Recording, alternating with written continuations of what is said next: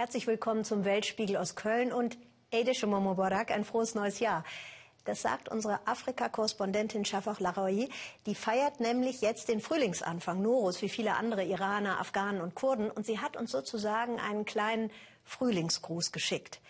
Und zwar ist es eine Geschichte, die so beeindruckend ist, dass Walt Disney sie auch in die Kinos bringt, jetzt hier in Deutschland. Es geht um ein neunjähriges Mädchen in Uganda. Der Vater von AIDS dahingerafft. Das Mädchen kann nicht lesen und schreiben, aber sie liebt Schach. Und da spürt man schon die Frühlingsbrise. Träume werden an Orten wie diesem eigentlich nicht wahr. Eigentlich. Aber mitten in Katwe, dem größten Armenviertel von Ugandas Hauptstadt Kampala, ist die Som Schachakademie. Die Kinder, die hierher kommen, gehören zu den Ärmsten der Armen. Manche gehen nicht mal zur Schule, weil ihre Eltern sich die Hefte und Stifte nicht leisten können. So war das auch bei Fiona. Hey Mädchen, komm rein. Wie heißt du? Fiona. Sie ist noch ärmer, noch schmutziger als die anderen Kinder. Doch die neunjährige Fiona ist mutig und wehrt sich, ungewöhnlich für ein Mädchen. Ah, eine Kämpferin. Komm rein. Das ist der richtige Ort für Kämpfer. Ich war so hungrig. Deshalb bin ich meinem Bruder zu diesem Schachort gefolgt, weil ich wusste, dass es dort etwas zu essen gibt. Von Schach hatte ich vorher noch nie etwas gehört oder gesehen. Aber ich wollte da rein und ich wollte die Figuren anfassen und fühlen. Die echte Fiona ist heute, zehn Jahre später, ein Vorbild für die Kinder in der Schachakademie von Katwe. Ihr Trainer Robert Katende hat ihr das Spiel beigebracht und die Ideen dahinter. Probleme im Voraus sehen und lösen, überleben, auch wenn alles aussichtslos erscheint. Wir wollen die Werte und Prinzipien des Schachspiels in das Leben der Kinder hier integrieren. Es geht darum, nicht darüber nachzudenken, was man nicht hat, sondern sich darauf zu konzentrieren, wie man seine Ziele erreichen kann mit dem, was man hat.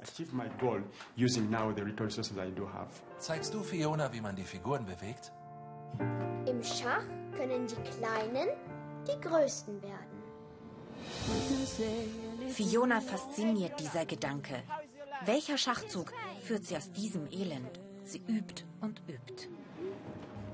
Und tatsächlich, mit elf Jahren gewinnt sie die ugandischen Juniormeisterschaften. Checkmate.